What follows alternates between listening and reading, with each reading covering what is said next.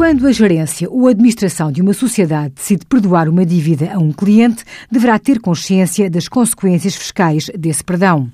É importante, desde logo, assegurar-se que o perdão da dívida está suportado em documento devidamente assinado pela gerência, onde deve ser mencionado o perdão e o motivo pela qual este é atribuído.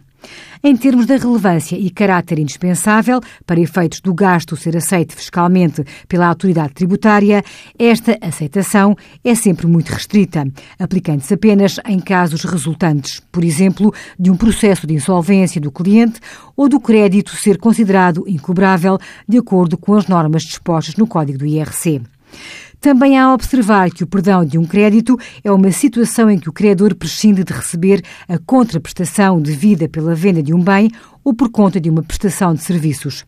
Nesse sentido, e em sede de IVA, ao não existir qualquer alteração ao valor tributável da operação que ocorreu, não há lugar a qualquer regularização de IVA por parte do prestador ou fornecedor.